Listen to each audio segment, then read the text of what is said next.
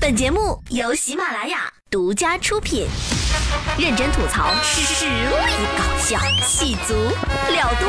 今晚啪啪啪，今晚啪啪啪，今晚啪啪啪。今晚啪啪啪，听我，哈哈哈！前天在妙有连珠刚说完再见了二零一八，今天在啪啪啪又跟二零一八见面了，好尴尬呀。呃，最后嘞没啥大事儿了啊，有一些本年度的沙雕边角料还没用完啊，我们继续走一波啊！各位来听听看，不傻不要钱儿，觉得好笑，客官们小心心走一波啊，走一什么玩意儿？关闭了通道啊！哎，看命吧，好不好？反正听到了大家就投一票，谢谢各位了。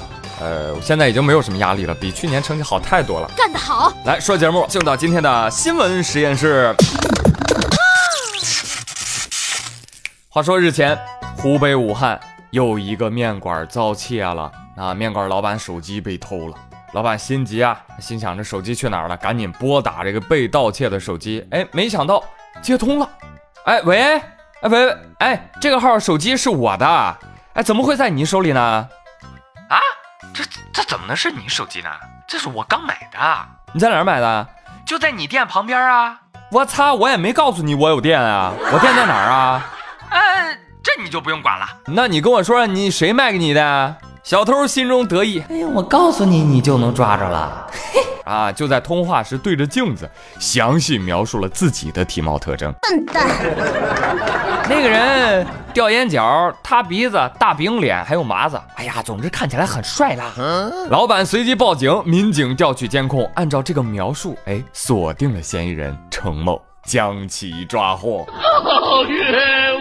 给老子闭嘴！陈默，你用的哪种洗发水？怎么那么自信？哎，你不知道反派死于话多吗？这家伙手机还买来的，你见过买手机还送手机卡的？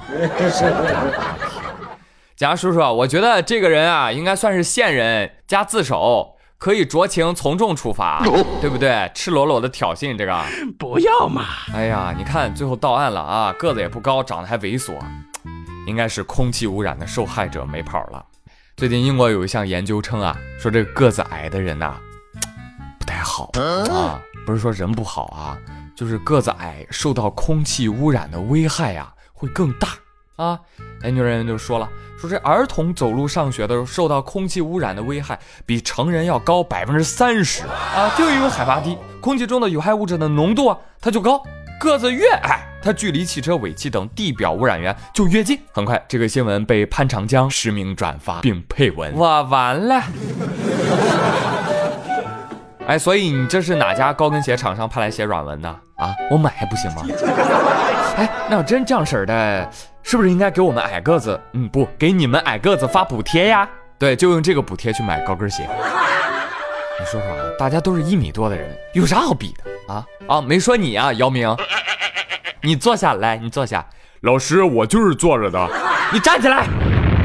好了，你坐下吧。杨明说：“你说啥？声音大点儿。”上面风大，听不清啊！看到没有，这就是高个子的坏处，沟通有障碍啊。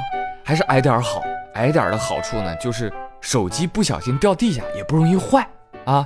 心脏呢不用承受那么大的压力，有利于身体健康，对不对？那往威风了说，那叫矮个子吗？不叫矮脚虎，对不对？往霸气了说，那得叫地滚龙。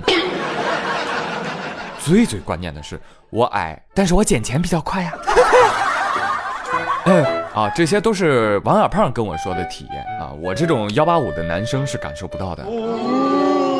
哎呀，这个世界哈，确实对小胖子、矮个子太残忍了，是不是啊？啊，有的时候就喜欢给人贴标签，对吧？就通过一些外部的特征来对人进行区分。你比如说以臭著称的榴莲啊，也是受尽委屈，哎呀，非常的不包容了啊。日前，衢州的李女士携带了一个榴莲到衢州火车站去乘车，在过安检的时候被安检员拦下了。对不起，女士啊，你这个随身行李当中有榴莲，你这个气味你不能携带乘坐高铁啊。为什么？不为什么，我们是为你的安全着想啊！你这样会被人打的，你知道吗？哦，这样子，那我表示理解。那您看怎么办呀？是扔了？怎么能扔呢？就地吃光。李女士竟然现场借来了锯子，爆开全部吃光。大姐说：“敬什么敬？敬什么竟然？自己买的，那么贵，那么美味，必须不能扔啊！”嗯，嗯嗯，好吃，嗯，就是这个没裂口，颜色也没太熟透，有点心疼。原本想要再陪陪他。但世事难料，现在只能提前送他走了。挺好啊，这大姐啊，不吵不闹，乖乖吃完。但是我看那工作人员的脸色很不好。那我们正寻思你能留下来呢，你哎呀给吃了你。吃完之后，工作人员表示：“对不起，李女士，请留步，你不能上高铁。”怎么了呢？刚刚是榴莲有特殊气味，现在是您有特殊气味。开玩笑，开玩笑啊，这段开玩笑啊。哎，我真是觉得哈，就可能完整的榴莲那味道可能还小一点。你要是放在包里没密封的好的话，真是闻不到味儿。但是经过李女士的加工咀嚼和唾液的充分混合发酵，榴莲已经破茧成蝶，让车厢里弥漫着诱人的香味儿。辛劳一天的人们都睁大了鼻孔，享受着这自然的馈赠。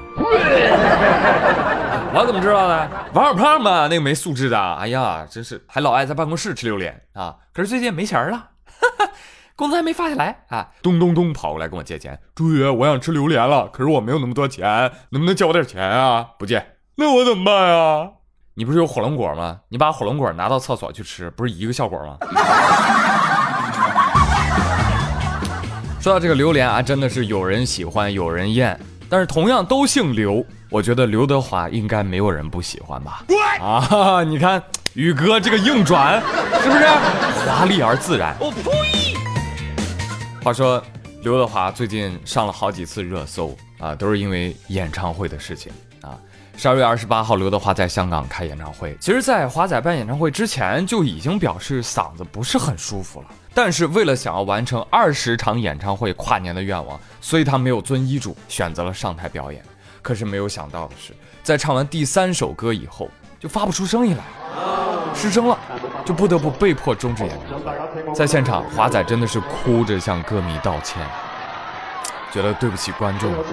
台下的歌迷就大声的安慰刘德华，让他不要在意啊。但刘德华依然表示谢谢大家，这个门票呢会做退票处理。啊！但是现场华仔粉丝不愿意，不愿意，我们不会退票的。我们要把这张票当做一个回忆，一个专属于我们这一届观众和刘德华的独特回忆。啊，真的朋友们，能有一群坚定喜欢自己的粉丝是很难得、很幸福、很宝贵的。你别说华仔了，连宇哥我啊都有这样的信念，就做主持人的啊，死也要死在直播台上。所以，我相信，作为一个敬业的艺人，不到万不得已是不会说出这番话的。所以，千言万语汇成一句话：愿华仔早日康复。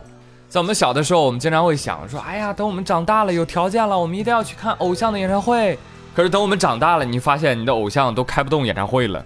这个时候才明白，年少的欢喜、青春的记忆多么的珍贵啊！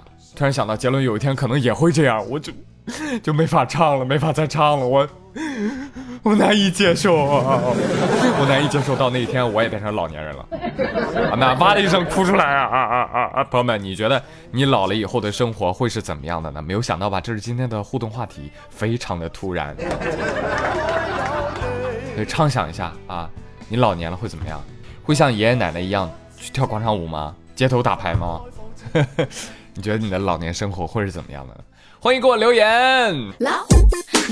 好了，朋友们，本期的今晚啪啪啪就到这里，我是朱宇，谢谢收听喽，祝大家元旦快乐，我们下期再会喽，拜拜。